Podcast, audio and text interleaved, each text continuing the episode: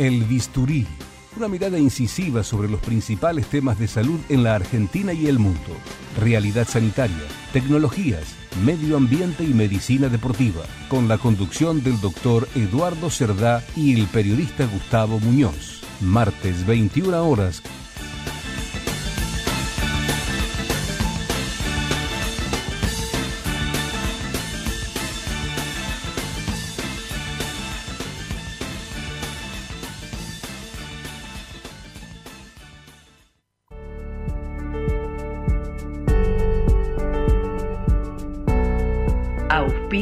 programa Obra Social de la Unión de Trabajadores de Carga y Descarga de la República Argentina.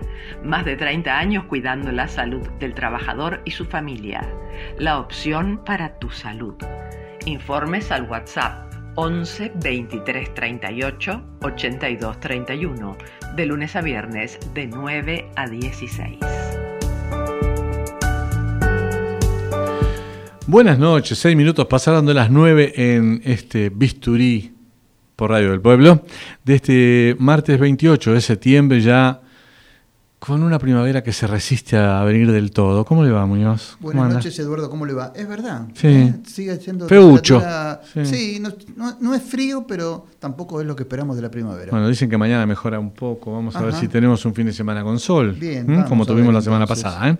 ¿Quiere dar las vías de comunicación? Sí, con todo gusto. Vamos entonces. Vías de comunicación del bisturí, correo electrónico, el bisturí del pueblo, arroba gmail.com. El bisturí del pueblo, arroba gmail.com. Nuestra línea de WhatsApp, 11 4427 2562. Nuevamente, para el que quiera anotarlo, 11 44 27 2562.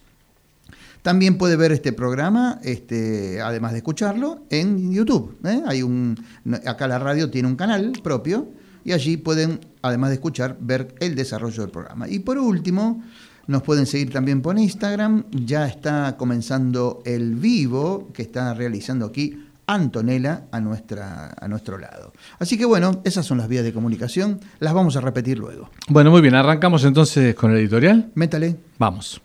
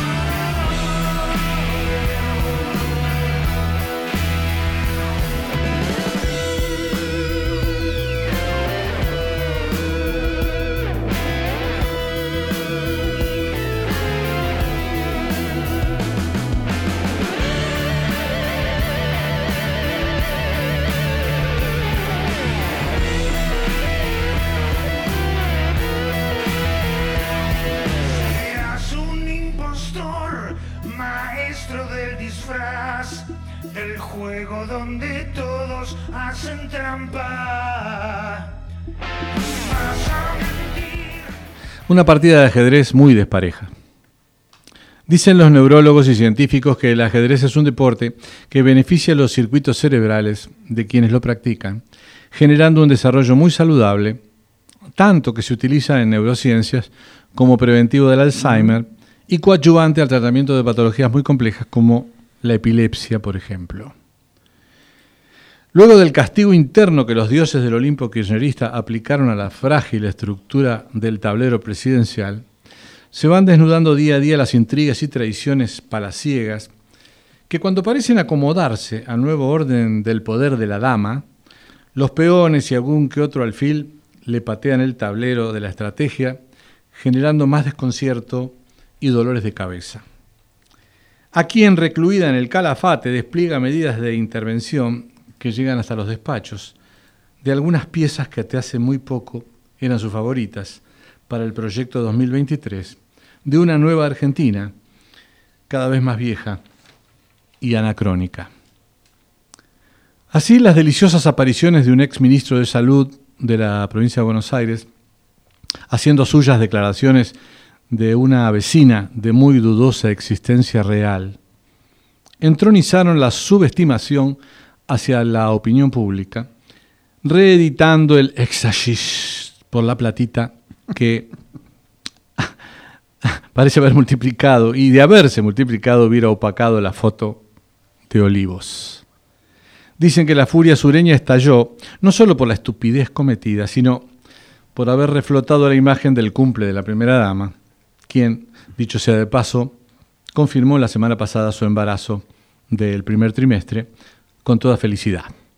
Quizá por la paternidad o por efecto de la extrema humillación, el presidente se borró un poquito de la escena y mandó su torre Mansur a enfrentar el jaque casi siempre doble de los caballos opositores dentro del frente de casi nadie.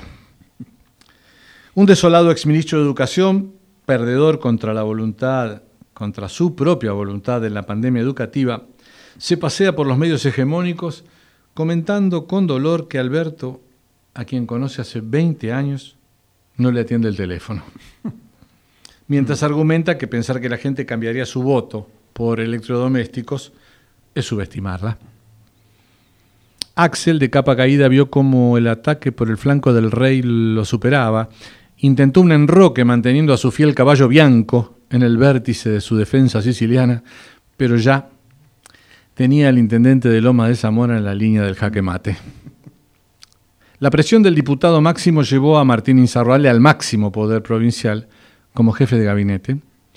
Dicen que con gran apoyo de los empresarios del juego bonaerense. ¡Bingo! gritó la Roque. No amarretes, Guzmán, a seguir poniéndola que con tablas no nos alcanza.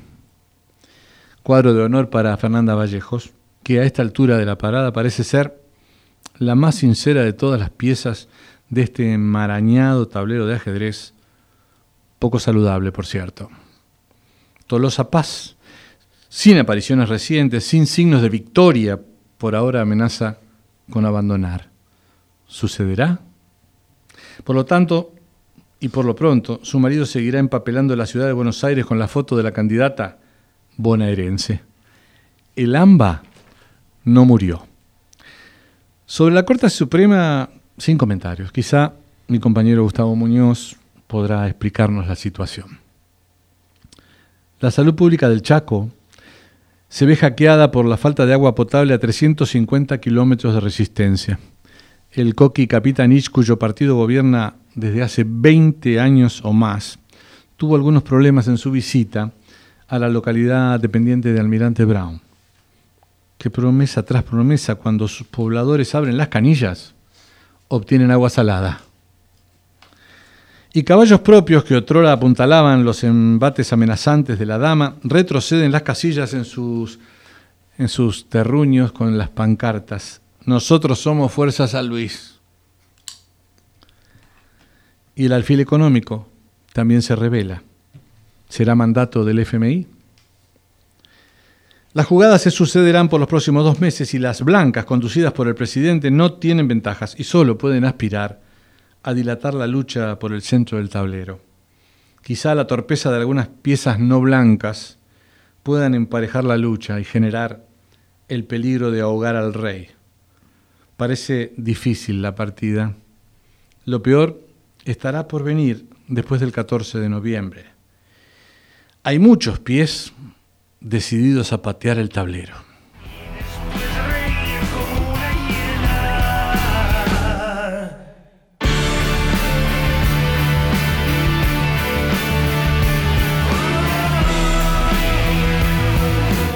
Gustavo Muñoz. Bueno, su opinión y si nos puede aclarar el tema de la Corte, si tiene sí, algún dato algo, le podemos contar. Eh, bueno, eh, respecto a su editorial, me pareció muy, pero muy bueno el paralelo con la partida de ajedrez. Encajaba todo perfectamente. Eh, a ver, de la Corte Suprema, un poquito de contexto. había que elegir presidente. Había cumplido el ciclo, el ciclo Rosenkrantz, que había sido por tres años. Antes de Rosenkrantz había sido 12 años Lorenzetti, presidente.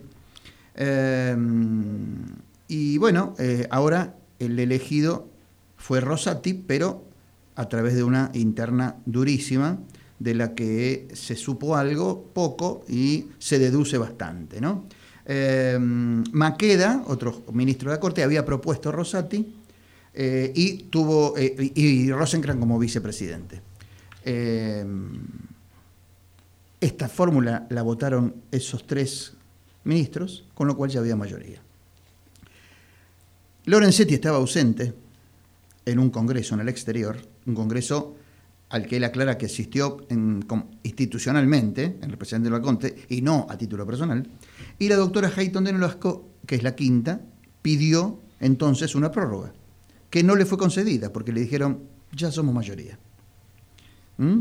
Eh, Lorenzetti se ve que estalló, mandó un mail durísimo a todos los miembros de la Corte, eh, diciendo, esto lo voy a leer textualmente, lamentablemente repite uno de los vicios de algunos de los jueces de aquella composición del tribunal moral y jurídicamente descalificados y que se había superado hacía más de una década. Em, agregó, por ejemplo, que muchas veces se había postergado una, sesión por ausencia de uno de los jueces, que por una cuestión de cortesía le podrían haber hecho caso, que no había apuro, que podía resolverse la presidencia en una siguiente sesión, y sobre todo acusó de la ilegitimidad de Rosati de votarse a sí mismo. Em, a ver, por último, lógicamente, detrás de esta batalla eh, están los intereses de la vicepresidenta, que quisiera tener algún fallo favorable antes del 14 de noviembre, porque se avecina o, se, eh, o espera que la derrota no haya concluido el 12 de septiembre.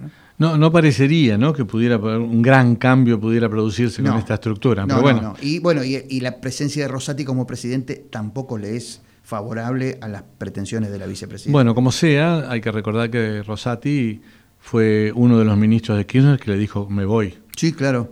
Y, se, fue por sospecha de sobreprecios en no me acuerdo qué cosa. Eh, sí, sí, tal cual, exactamente así. Bueno, hablando de las traiciones eh, de muchos, hay una nota del correo de lectores de Clarín del fin de semana, eh, bueno, en la columna de César Dossi. Bueno, pero el que firma es Jorge Lobo Aragón. Es larga, no te voy a decir cuatro cosas nada más de esto, porque habla sobre la política que se define como, en general, el arte de lo posible. Este señor, Juan Lobo Aragón, dice que es el arte de imponer a la sociedad la vigencia de una ideología falsa por medio del apoderamiento y la utilización del Estado. Es más bien una conjura delictiva basada en la complicidad de unos pocos y traición de muchos. Mm. También como una profesión lucrativa a la cual algunos individuos deshonestos se dedican para hacerse ricos. Hay farsantes descarados, hablan de servir al pueblo, pero se enriquecen mediante el abandono de los pobres, de los enfermos, de los viejos y de los débiles. Y seguimos también con aquellos que creen que la política es saber mentir con habilidad, ¿eh? En la manera que uno consiga, que otros entreguen lo que no les conviene entregar. ¿no? Bueno, finaliza diciendo que es de importancia esencial para la participación y convivencia del futuro, los jóvenes, concurriendo todos en busca de un nuevo orden y unidad. ¿eh? La política es sabiduría y propio del sabio es ordenar, juzgar y lo propio del prudente es obrar la verdad en vista del bien común. ¿eh? Eso lo vino a Jorge Lobo Aragón en el diario Clarín, en el correo de lectores el domingo 26 de septiembre. Vamos a las efemérides. Con me guste. Adelante.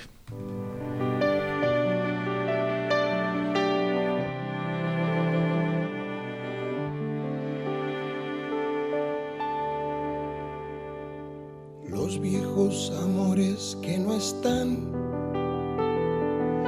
ilusión de los que perdieron, todas las promesas que se van y los que en cualquier guerra se cayeron, todo está guardado en la 19 minutos pasaron de las 9 de la noche en todo el territorio de la República Argentina. Muñoz, efemérides ya. Vamos a las efemérides porque todo está guardado en la memoria, dijo León. 22 de septiembre de 1928, Alexander Fleming descubre la penicilina, nada menos. Medicamento que eh, prácticamente terminó con las muertes provocadas por infecciones bacterianas, ¿no? O sea, salvó millones de vidas este, el descubrimiento de Fleming. Pasamos al 23 de septiembre. En, 19, en 1896 muere en Buenos Aires el médico y poeta Ricardo Gutiérrez, quien fundara el Hospital de Niños que hoy lleva su nombre. También es el Día Mundial del Síndrome de las Piernas Inquietas. ¿eh? Ah, conozco un amigo que tiene ese tema. ¿Conoce un amigo? Sí, sí lo conozco. Lo tengo muy cerca en este momento. Lo tiene muy cerca. Sí, este, es un síndrome muy particular, este, es un trastorno, se supone que de origen neurológico, vamos a decir dos o tres cositas para que la gente sepa que, este, que de qué se trata este síndrome de las piernas inquietas. Se caracteriza por molestias en las piernas, yo siempre aclaro, no duele, no pica, no arde, este, molesta. No tiene, no, la sensación es difícil de describir, pero es así, y uno tiene necesidad de cambiarla de posición. Normalmente es en piernas, pero puede ser en tronco y brazos también. Em, suelen aparecer en momentos de reposo, generalmente sí cuando uno se va a dormir, y se suele aliviar al mover un poquito las piernas, levantarse, caminar y demás. No, tampoco es eh, imposible combatirlo, pero molesta, porque uno se despierta. Bien, pasamos al 26 de septiembre, San Cosme y San Damián. ¿Por qué ponemos esta nota del santoral? Porque fueron dos hermanos médicos cristianos, aproximadamente del 250 después de Cristo, célebres por su habilidad en el ejercicio de su profesión, y se los considera patronos de los farmacéuticos, de los médicos en general y de los cirujanos en particular. Ehm, también es el Día Internacional de la Sordera, más de 45 millones de personas mayores de 3 años padecen algún tipo de pérdida auditiva en el mundo.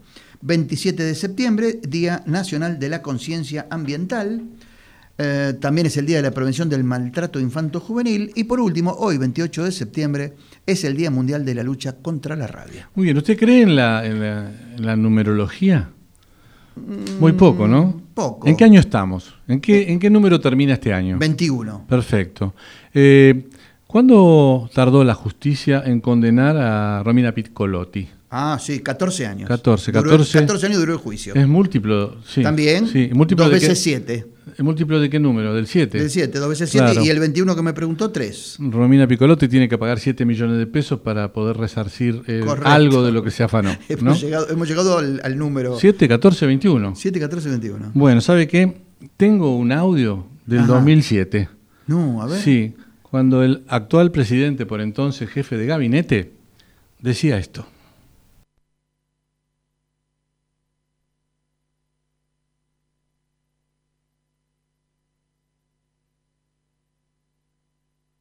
Bueno, como de costumbre ha sido un placer. Hasta ese no es el jefe de gabinete del 2007, es el doctor Penedo. A ver si, lo encuentra Mauricio, si no vamos a contar que es este es el, doctor Alberto Fernández, actual presidente, en ese momento jefe de gabinete. ¿Lo tenemos? A ver, ¿qué pasó? ministros, el doctor Alberto Fernández y la secretaria de Medio Ambiente, licenciada Romina Piccolotti.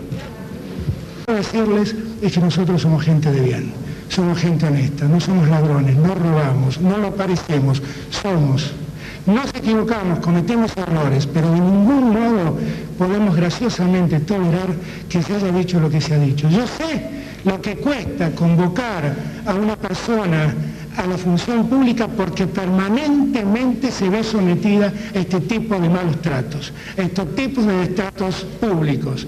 Pues bien, yo solo quería decirles nuestra verdad.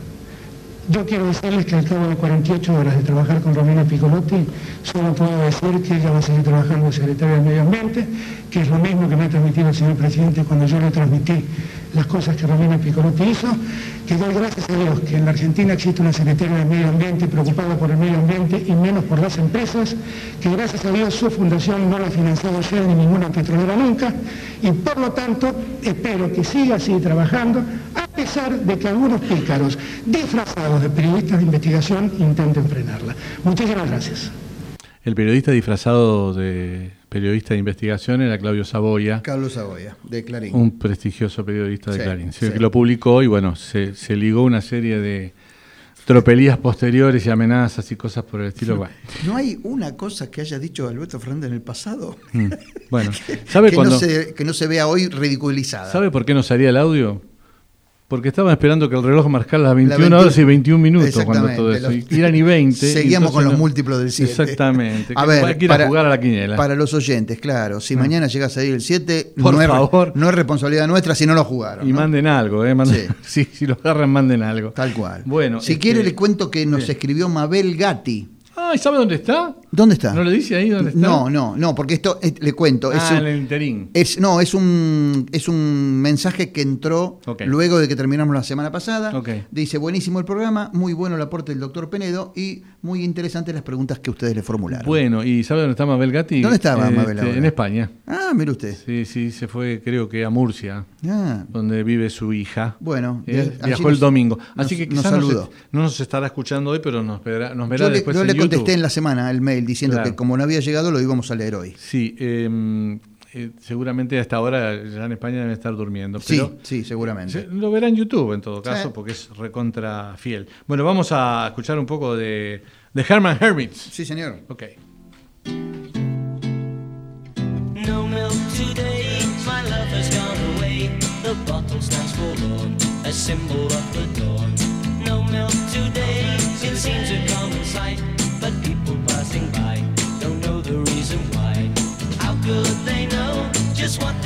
Bueno, no? Milk Today, ¿eh? No, hay Milk leche Today. sí. Hoy no hay leche sería Claro. la traducción del título de este disco. Y a qué viene el tema que elegimos, a que vamos a hablar de lactancia. ¿eh?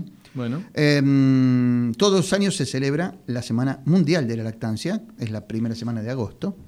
Eh, y esto es el, el objetivo es promover la práctica y contribuir al bienestar y la salud del lactante y de la persona que mamanta. ¿no?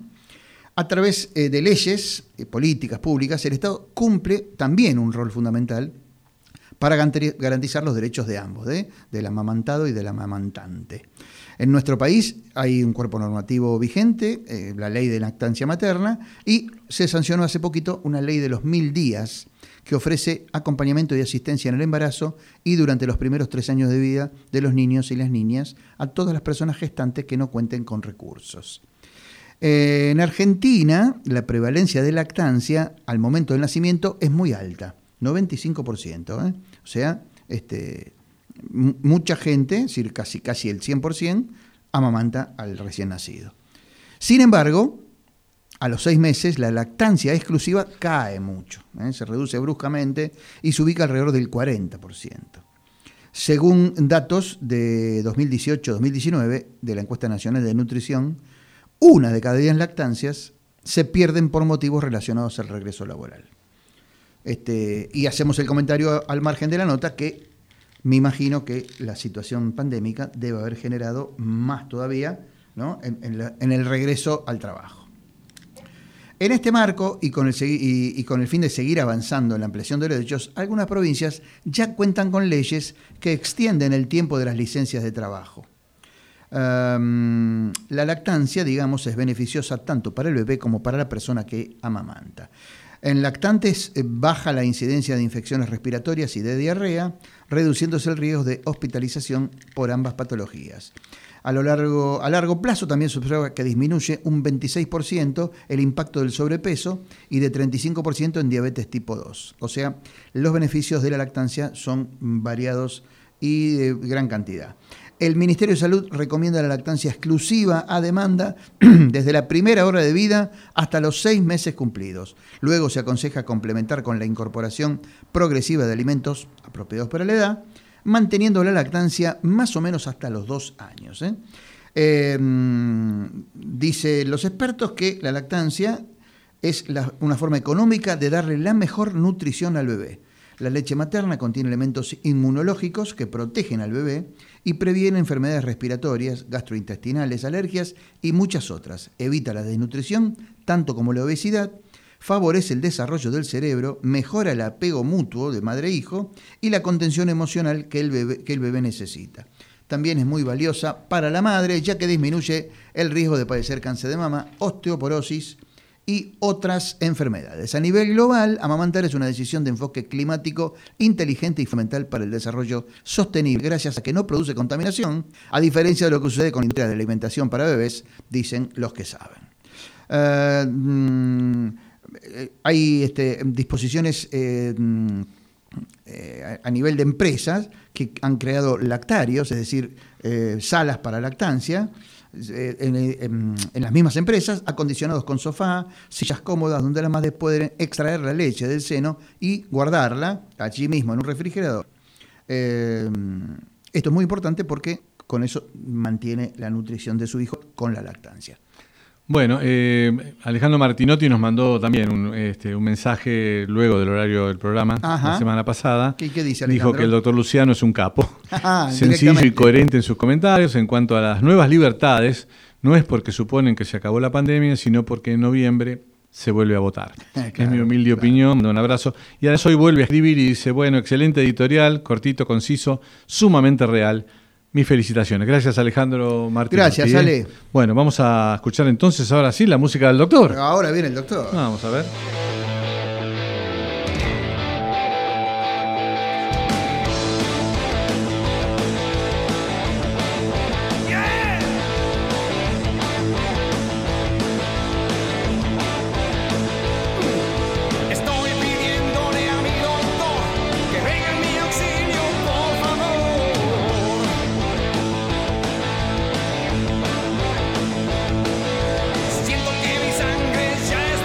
Bueno, eh, mucho se ha hablado del término mala praxis en general.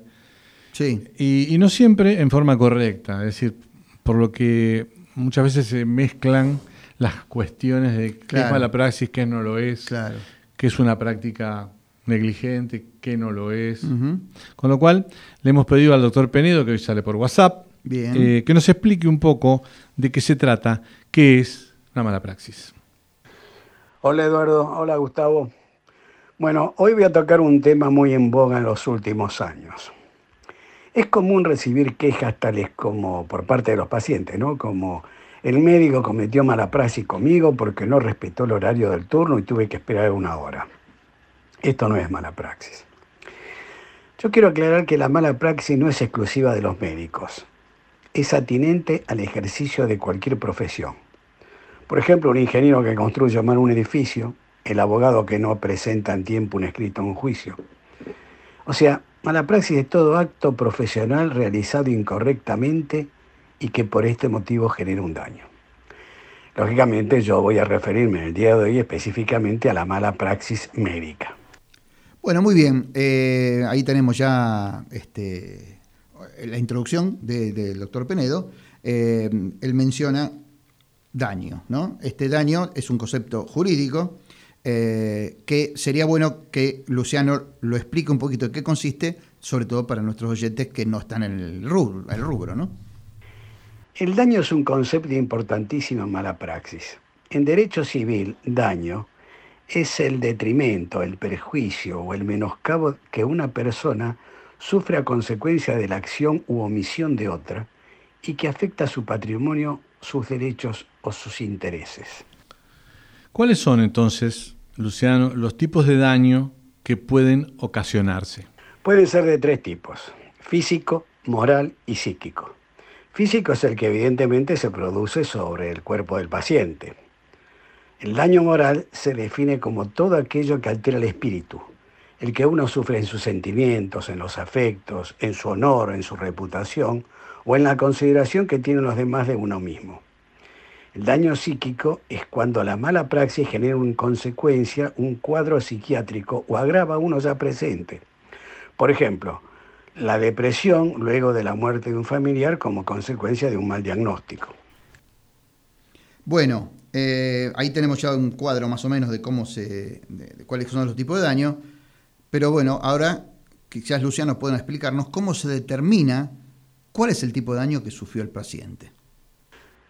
Para determinar si hubo daño físico o psíquico, es necesario que un especialista efectúe una pericia del caso. En el daño moral no es necesaria la pericia. Es el juez el que determina la existencia del mismo y el que además determina cuál es el resarcimiento que debe efectuarse. Entonces, hay una pregunta que surge popularmente. ¿Siempre que hay daño, existe mala praxis? No, para que se configure mala praxis deben existir tres factores. Primero, que exista evidencia de que hubo una falta médica, algo no se hizo bien. Segundo, que exista evidencia que el paciente sufrió un daño. Y tercero, que exista evidencia de un nexo causal entre la falta y el daño. O sea que la falta y el daño están vinculados íntimamente. Bien, ahora, eh, la pregunta que me surge, ¿puede haber daño sin que haya mala praxis? Sí, por ejemplo, una amputación necesaria para salvar la vida del paciente genera un daño, pero no hay falta médica. Bien. Entonces, ¿puede haber falta sin daño? Sí, podríamos poner el ejemplo de a un paciente que se le indica una medicación contraindicada. Por ejemplo, se le indica un medicamento que puede aumentar la presión a un paciente que padece hipertensión arterial.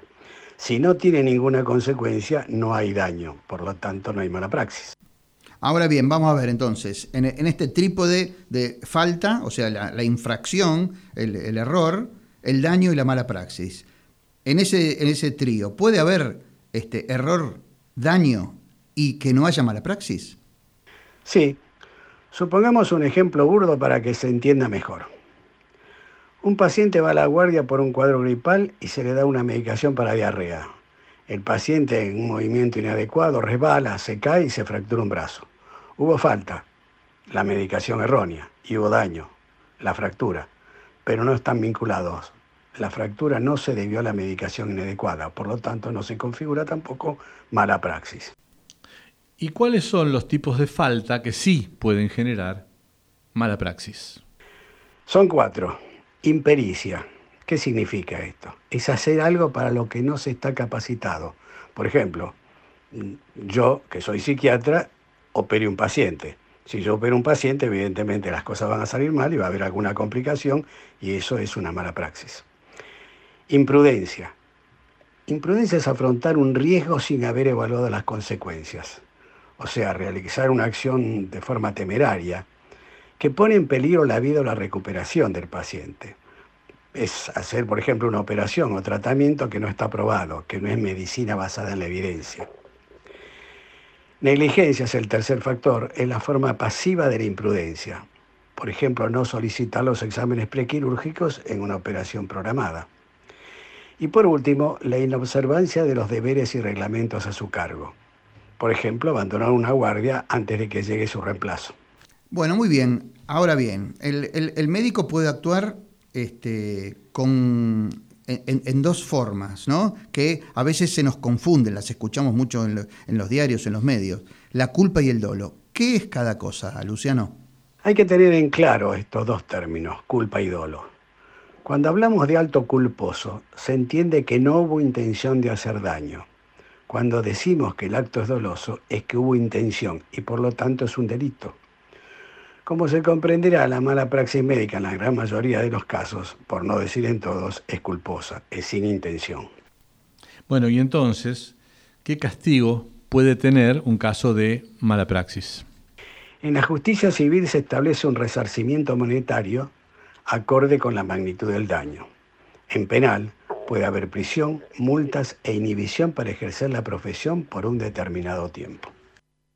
Bueno, como de costumbre ha sido un placer. Hasta la semana que viene. Hasta la semana que viene, Luciano Penedo. Dígame, Muñoz. Bueno, no, quería agregar a, a las, las precisiones que dio Luciano, eh, que sobre todo el, el comentario del final del resarcimiento monetario, esto eh, en el caso de la vida es bastante, eh, ha sido bastante debatido jurídicamente, ¿no? Es decir, cómo, cómo se compensa una vida. eh, si tiene valor en sí misma o si tiene valor por lo que produce. Bueno, hay mucha jurisprudencia al respecto, es un tema muy interesante. Y al respecto voy a hacer una recomendación cinematográfica. Sí. En Netflix pueden ver, donde se trata este tema en extenso y muy, pero muy profunda y profesionalmente, eh, una película que se llama justamente El valor de la vida Ajá. y que trata de eh, la comisión que se formó luego del atentado contra las Torres Gemelas para resarcir a las víctimas. Y justamente el planteo, el, el planteo inicial que genera el debate alrededor de, de- de esta cuestión es si eh, tenían que pagar lo mismo a un alto ejecutivo de una corporación internacional o a un lavacopas, ¿no? Este, así que recomiendo verla. El valor de la vida en Netflix. El bien a custodiar, el bien fundamental a custodiar. Exactamente. Que es La vida. Vamos a. Tengo, si quiere, perdóneme, Sí, ¿eh? nos escribe una oyente de Palermo, Karina, que Karina. está, este, dice, iniciándose como, como oyente, así que Hola bienvenida. Karina, bienvenida. Eh, muy dinámico, serio e interesante. Me encantó la editorial política. Muchas gracias. Muchas gracias, Karina. A Karina. Bien, vamos a escuchar a Fito Páez un minutito. ¿qué te Métale. Dale.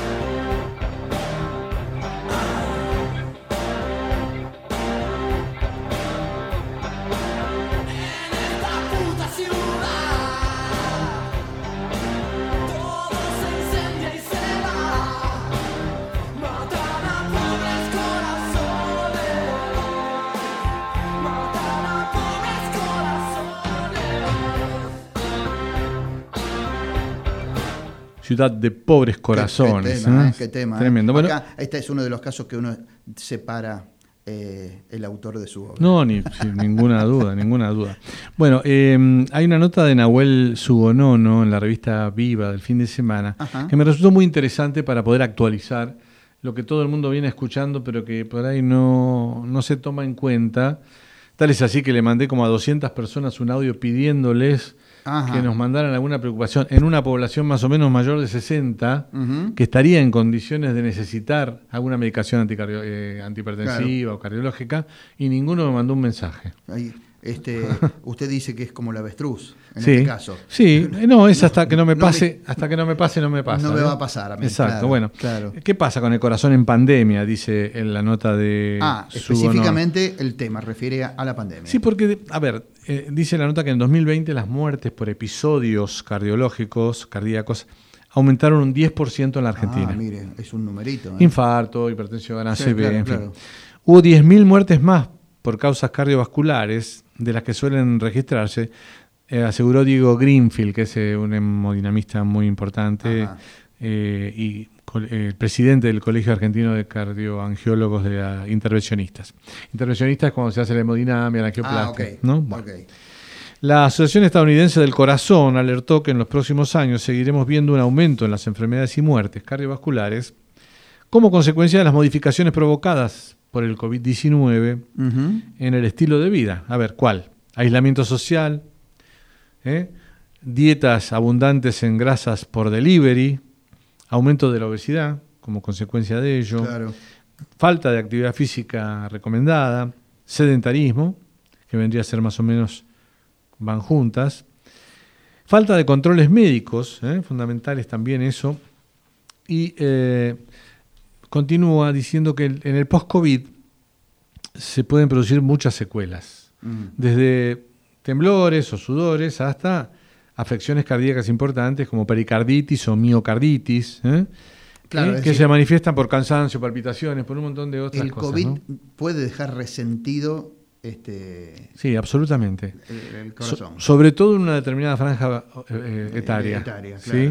Es decir, un tercio de los pacientes de COVID-19 que han tenido neumonía bilateral, es decir, los que fueron por ahí a terapia Claro. o requirieron oxígeno, continúan con efectos adversos hasta un año después de haber cursado Ah, la mirá. enfermedad. Mucho tiempo, ¿eh? Sí, otras cosas son ataques de ansiedad, secuelas de eh, moderadas a severas que van de fatiga o también accidentes cerebrovasculares, como yo te decía.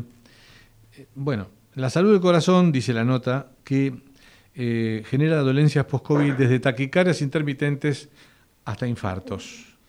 Eh, tenemos acá una urgencia en el estudio. Sí, tenemos- En cualquier momento voy a expulsar a nuestra filmadora que se osó toser. La Bueno. señorita del vi- la señorita del vivo está por este, morir. Bueno, para completar, la enfermedad cardiovascular, cabe recordar, son la principal causa de muerte en el mundo, sin, con o sin COVID. Sí, ¿no? sí, tal cual. Fatiga, dificultad para respirar, opresión en el pecho y palpitaciones cardíacas. La, infla- la inflamación sostenida podría generar problemas futuros como cicatrices, arritmias ¿eh? e insuficiencia cardíaca. Y acá entonces lo que también tenemos que tener en cuenta, Muñoz, es que cerca de 200 millones de pacientes de COVID en todo el mundo hemos tenido. ¿eh? con casi 4.5 millones de muertes por enfermedad.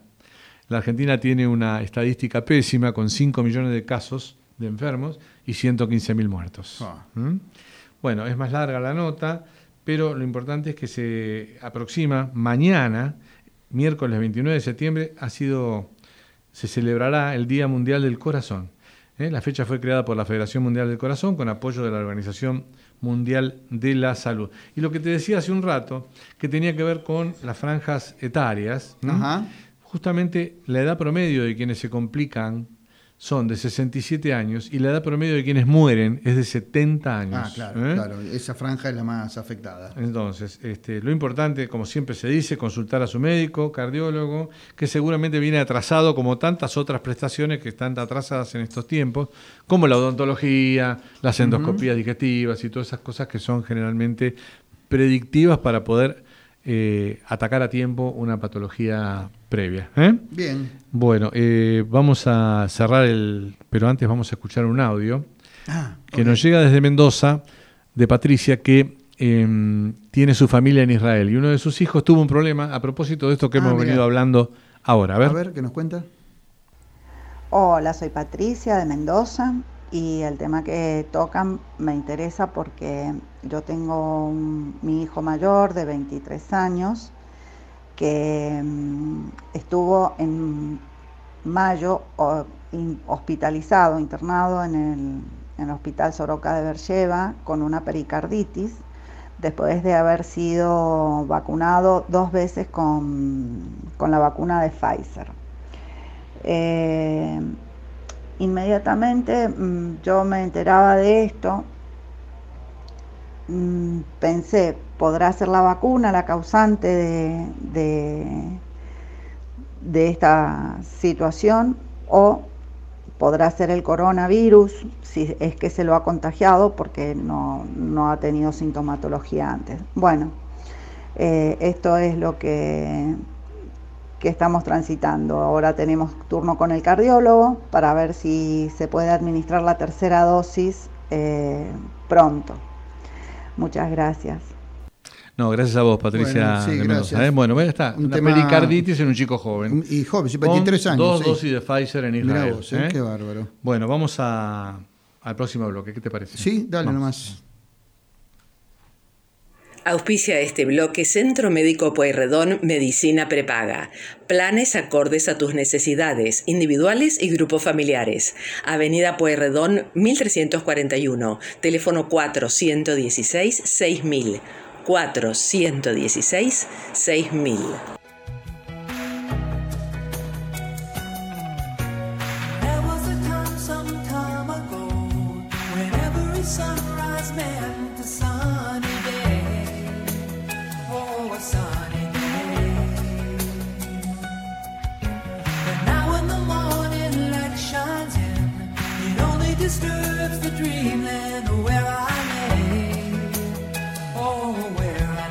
47 minutos pasaron de las 9 de la noche y vamos un poquito con el tema que nos toca ahora, que es ni más ni menos que apneas del sueño. Así es, y por eso escuchamos In My Dreams.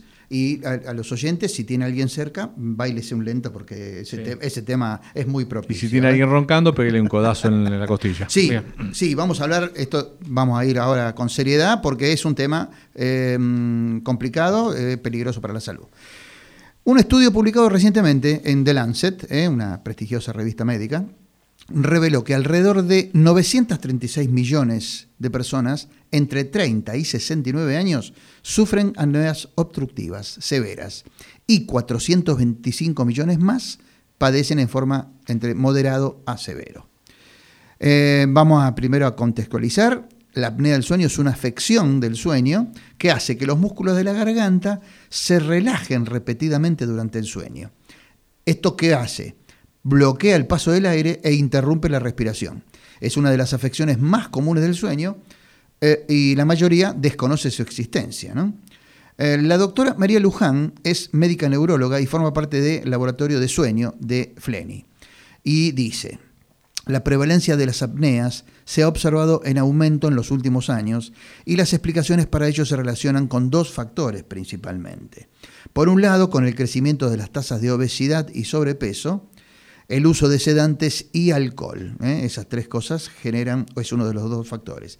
Y el otro factor es el aumento en los estudios de patología del sueño. Es decir, al hacerse más estudios, surgen más novedades, ¿no es detectan cierto? más, Se sí. detectan más casos. ¿Qué son exactamente las apneas del sueño? Eh, en palabras de la doctora Luján, las apneas del sueño son pausas durante la respiración o disminución en el volumen de aire, hipopneas, que por lo general se deben a una obstrucción intermitente de la vía aérea durante el sueño, es decir, el cierre o colapso de la vía superior. Y lo, lo traduzco más todavía, uno deja de respirar. ¿Eh? unos segundos, y esta es la gravedad del caso. Esto podría deberse a la menor acción de los músculos dilatadores de la faringe y a la obstrucción por partes blandas como la lengua o las amígdalas, o a una combinación entre los dos distintos factores ante los cambios de presión que experimenta la vía aérea durante la fase del sueño. ¿Cómo reconocer las apneas? Según eh, la especialista que mencionábamos, la doctora Luján, las apneas se asocian con síntomas nocturnos como los ronquidos, respiración con dificultad, despertares frecuentes, insomnio, movimientos aumentados, despertares para ir a hacer pis, acá dice orinar, pero a mí me parece más, más, Ma- más lindo sí, decir hacer pis, sí, y, despertar con, y despertar con ahogo. A su vez, existen algunos síntomas diurnos que podrían dar índices sobre que existen apneas durante la noche. Por ejemplo, si uno aparece con dolor de garganta en la mañana o de dolor de cabeza, cansancio y somnolencia durante el día, dificultades para concentrarse o alteraciones en el humor. Estos pueden ser indicativos que durante la noche ha sufrido apneas. ¿no? Sí, gente que se queda dormida en los escritorios. Por ejemplo, sí. exactamente. Si bien el trastorno puede ser padecido por personas de sexo masculino o femenino de todas las edades, son más frecuentes en los hombres. Además del sexo, hay algunos factores de riesgo para desarrollarlo, y ya dijimos algunos de ellos, como el sobrepeso, el aumento de la circunferencia del cuello, el tabaquismo, consumo de alcohol o sedantes, antecedentes familiares eh, con apneas y anormalidades craneofaciales o sistemas de dificultad o síntomas, perdón, de dificultad respiratoria nasal o alguna congestión. Las apneas de sueño durante la noche pueden traer consecuencias graves para la salud. Dice la doctora Luján.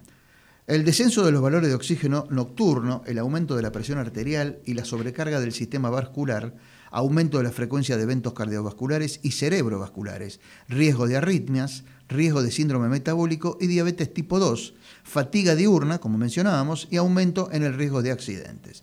Si una persona sospecha tener apneas de sueño por eh, padecer diferentes síntomas, resulta primordial la realización de un estudio especial para detectarlo y poder categorizarlo en leve, moderado o grave. Eh, existen varias opciones de tratamiento. Debe pensarse para cada situación en particular, ya que hay que determinar qué es lo que es mejor para el paciente. Eh, debiera iniciarse el tratamiento evitando o disminuyendo los factores de riesgo, por ejemplo, el peso corporal, o el tabaco, el alcohol y los sedantes. ¿no? Por otro lado, existen tratamientos que buscan evitar el colapso de la vía aérea, algún dispositivo ¿eh? que se ponen, en, supongo, en la nariz, ¿no? Sí, sí, son los CPAP o los, máscaras. máscaras. Este, claro, eh, esto mantiene la presión y evita el cierre de la vía aérea superior. También hay tratamientos dedicados a mejorar la respiración nasal e incluso pueden evaluarse medidas posicionales para dormir o con otros dispositivos que se utilizan dentro de la boca que modifican la posición de la mandíbula o la lengua. Sí, en general los aparatos son un poco incómodos imagino, y más sí. si uno se mueve mucho en, Sí, en la claro, cama. claro, no debe ser pero hay que acostumbrarse a eso. Y una de las cosas que hay que determinar dentro de los diagnósticos diferenciales es cuando algo es obstructivo a través de la vía aérea o de la úvula, eh, o lo que es la campanita. ¿no? O, este, o un- una causa de origen central, que es una cosa ya más Más- complicada. más complicada. Así es. ¿Cerramos Bueno, el bloque? Cerramos el bloque. Auspició este bloque Centro Médico Pueyrredón Medicina Prepaga. Si te asocias nombrando a El Bisturí, 10% de descuento en los primeros seis meses. 416-6000. 416-6000. Come gather round people wherever you roam and admit that the waters around you have grown and accept it that soon you'll be drenched to the bone. If your time to you is worth saving, then you better start swimming or you'll sink like ¿Qué estamos escuchando, Muñoz? Los tiempos están cambiando, de Bob Dylan, The, Times- The Times They Are Changing, este, un tema clásico de la primera etapa de Dylan, y lo ponemos porque los qué? tiempos están cambiando aquí en la Así Argentina es, también, sí, ¿no? Sí, es verdad. Bueno, mire, le voy a dar una noticia que no tiene que ver con la Argentina. A ver. Eh, BioCuba Pharma dice que tiene la capacidad anual para producir 100 millones de dosis de vacuna Abdala, Soberana 2 y Soberana Plus en Cuba. Esas son las cubanas, claro. Según sí. dijo, la farmacéutica tiene una eficacia superior al 90%. Ajá. Una vez que se hayan cumplido los objetivos de suministro nacional, esto me suena a Rusia, Sputnik, ¿no? Sí, ¿no? Una vez que, Sí. a propósito, vacunaron a todos con Sputnik en Rusia y se están muriendo ocho- ocho- 8.500 personas por día, en fin. Bueno, vuelvo al tema. Una vez que hayan cumplido los objetivos de suministro nacional, Cuba también comenzará a suministrar vacunas a países como Irán y Venezuela. En mayo pasado, la ministra Bisotti, le mandamos un saludo, que está recién operada en el sanatorio Otamendi, sí. Sí.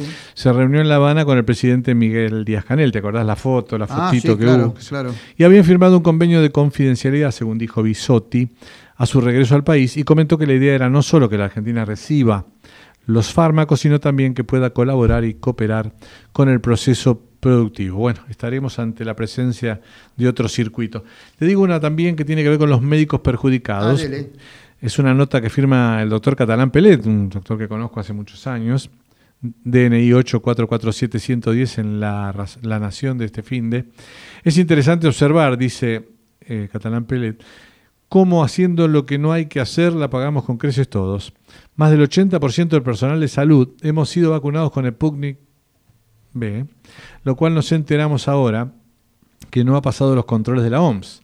Esto hace inexorablemente que todos los que querramos viajar al exterior para participar de congresos, cursos, etcétera, no lo podamos hacer hasta que esto no sea subsanado. Ajá. ¿Hay derecho a colocarnos en semejante coyuntura por una cuestión ideológica, habiendo tenido la oportunidad de otras vacunas desechadas por ese mismo problema? ¿Es posible que aún en educación científica los que gobiernan nos dejen sin recursos también, debiendo recurrir solamente a las redes para enterarnos de los adelantos que se producen en salud? Pensemos entonces, termina diciendo el doctor Catalán Pelet, que es lo que queremos, pero pensemos también cuánto vamos a perder por estas decisiones que desde lo político se nos imponen a los que necesitamos evolucionar en lo que hacemos por y para el bien del prójimo. Dale, tira Le voy a contar una. eh, eh, eh, a ver, efectos de la, de las pandemias, ha habido consecuencias y efectos a montones, ¿no? Muchos malos, pero hay algunos buenos. Me voy a contar uno bueno. Vamos con la de cal o la de arena. No sé. Nunca supe cuál Esta era la de cal y cuál era sí, la de esta es arena. la buena, mire. Bueno, Fue el, el envión inesperado para que los baby boomers aprovechen para terminar de amigarse con la tecnología. ¿eso somos nosotros? Somos nosotros, sí. Bien. Sí, aclaremos, ¿eh? Eh, Esta generación senior o baby boomer es Sí. eh, adultos entre 60 y 75 años, ¿no? Muy bien. Bueno, los, estos adultos mayores están cada día más conectados a lo virtual, participan más y se disponen a realizar el esfuerzo de integrarse al mundo tecnológico. Distintos estudios indican que están cada día más conectados, son más dinámicos y participativos y están dispuestos a realizar el esfuerzo que se necesita para no perderse en el mundo, en el universo tecnológico, sin dejar de lado los medios convencionales. De acuerdo con una encuesta realizada por Ipsos, publicada en la agencia Another, el 54% de los baby boomers en Argentina utilizan Facebook y el 20% incursionó en Instagram, mientras que 9 de cada 10 utilizan WhatsApp a diario. Las redes sociales y el uso de la tecnología para esta generación van más allá de la simple convivencia. Solucionan o previenen problemas de salud y mejoran su calidad de vida. De hecho, está comprobado, las redes sociales pueden tener la capacidad de potenciar la actividad mental de una persona mayor. Bueno, tiro la última, ¿eh? un Dele. cable de Reuters eh, en Moscú. Visitar otros países para inocularse con las dosis de laboratorios extranjeros parece ser un tour que están eligiendo los rusos. ¿eh? Ninguna de las vacunas de Rusia está aprobada por la OMS, como dijimos hace un ratito. De hecho, suspendió el proceso de aprobación de la Sputnik hasta que se visite nuevamente una fábrica que Ajá. había manifestado Claro. una inspección eh, deficiente. Impide por el momento a las personas inoculadas con ellas que viajemos, digo viajemos porque yo soy uno, a países de Europa y Estados Unidos. La mayoría de los viajes que se hacen eh, internamente en, en países eh, europeos son a Serbia o Alemania como destino y permiten a los clientes recibir una de cuatro vacunas diferentes, incluida la desarrollada con Pfizer. ¿eh? según dijeron la agencia Reuters. Así que con la Sputnik en espera, dice el título de la Nación, los rusos buscan la Pfizer. Bueno, ya estamos terminando, estamos llegando al final. Sí, señor, se Voy nos a va el leer programa. brevemente una cartita al país. A ver. Dice, son ustedes, a diario Clarín, ¿no? eh, el recurso que hacemos oír los docentes jubilados por la perversa ley 24016. Ya habíamos hablado un poco de esto en otra oportunidad, ¿no? Eh, gente que trabajó más de 30 años. Subsanando esta injusticia inadmisible paritarias del año 2009, resolvió que para percibir los aumentos anuales los docentes afectados debían pedir en sus colegios una nota indicando cuál sería su sueldo estando en actividad y ya certificada con dirección de, educación fuera enviada a la ANSES. Esto lo firma María Barros Murúa, diciendo al final que los expedientes, que ya son muchos, si se suman en el ANSES, no admiten que presenten más. y, le dan turnos. Dice que la María Barros Murúa, que es la que firma, estoy cobrando 19 mil pesos. Vergüenza. 19 vergüenza lo digo yo, ¿no? Aquellos que perciben la jubilación mínima sin haber hecho aporte alguno me han superado. Somos muchos los docentes que sufrimos esta cruel injusticia después de haber entregado parte de nuestra vida a la enseñanza de nuestros niños. Qué cálculo el suyo, doctor. ¿Vio? 22 ¿Ya? en punto. La señal indicará o indicó. Indicó hace 10 segundos. La 22, la 22 en todo el territorio de la República Argentina. Nos estamos viendo. Chao, Eduardo. Hasta el próximo martes. Gracias, Antonella. Gracias, Mauricio. Nos estamos viendo. Gracias, amigos. Esto ha sido el bisturí del pueblo.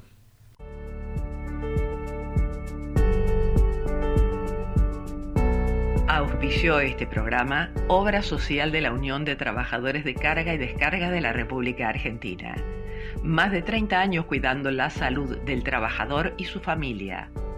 La opción para tu salud. Informes al WhatsApp 11 23 38 82 31 de lunes a viernes de 9 a 16.